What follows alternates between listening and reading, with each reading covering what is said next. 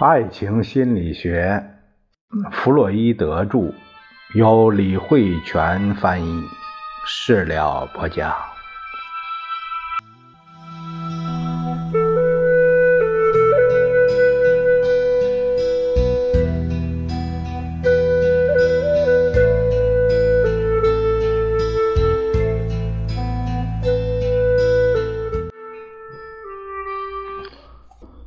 我们这一节来看看这个话题是性对象是动物或处于性发育期的儿童，呃，所谓的恋兽癖或恋童癖。同性恋者除了在性对象上不同于一般人以外，其他方面。基本上都和一般人没什么差异，不过这观点却不适用于那些只以儿童，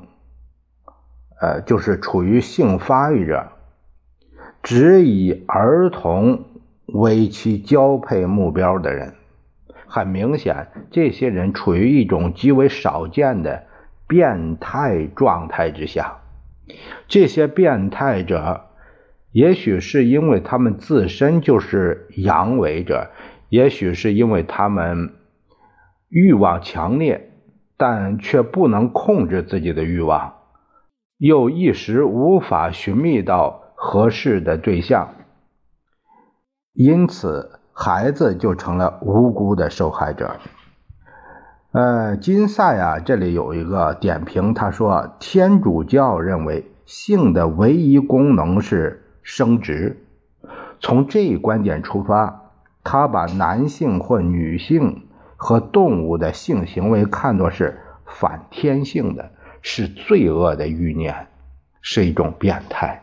啊，这是从宗教的这种角度来看的。那么我们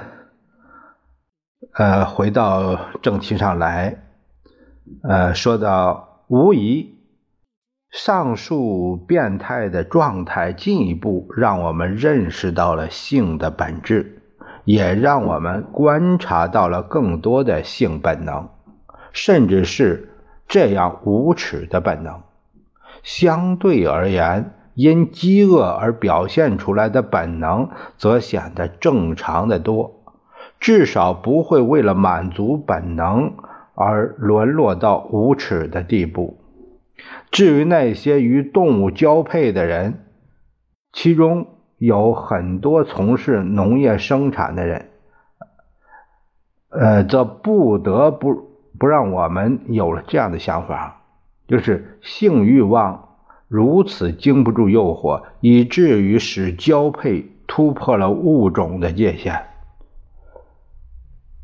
站在美学的角度上，我们或许很期待将上述性变态行为归结在精神方面存在障碍的患者身上，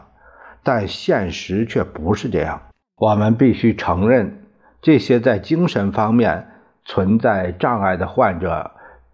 他的性功能并不一定就会超出正常人。或其他的种群和阶级的范围，很常见的例子是我们时常能听到老师或佣人对孩童进行性侵犯的案例。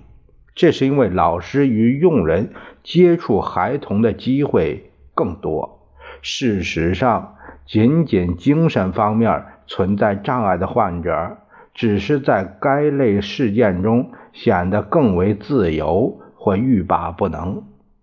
或许更为病态的是，他们的疾病使他们更轻松地脱离了普通的性满足。上述事例又进一步显示出，在关于性的话题中，在精神方面存在障碍的患者和一般人并没有太大的差异。同样，这样的事例也有进一步思考的价值。就此，我觉得，即使在正常情况下，高级的意识也难以控制性兴奋。据观察，一个在道德上或者在社会上有精神障碍的人，他的性生活也会有障碍。不过，好多在性生活方面有障碍的人，他们在其他方面，比如说精神，不仅和普通人差不多，而且也会随着人类的进步而进步。只不过是他们的性生活还始终处于落后状态。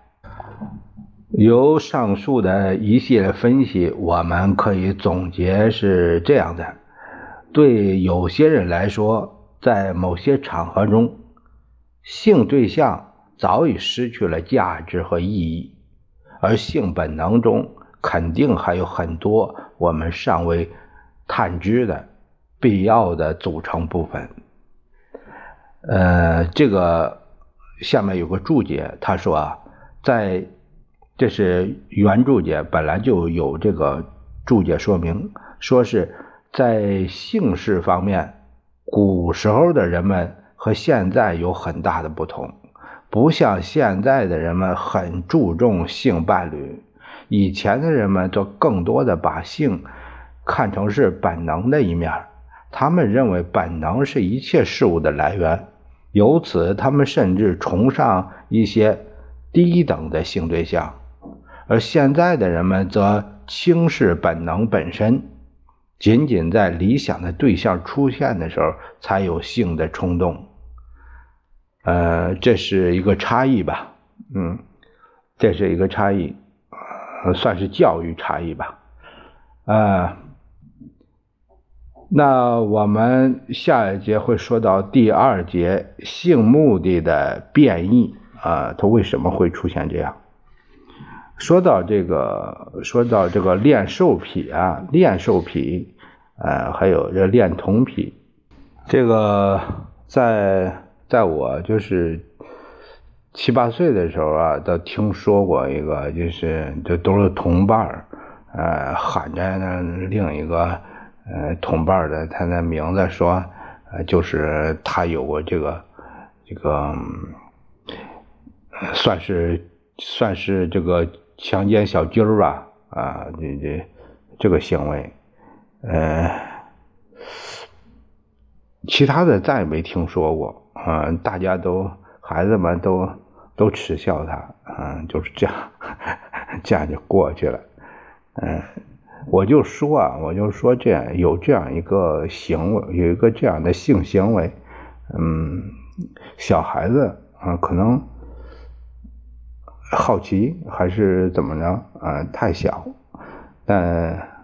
也许不能作为这个案例来说吧。后来也再没有听说过这这种，算是偶然事件。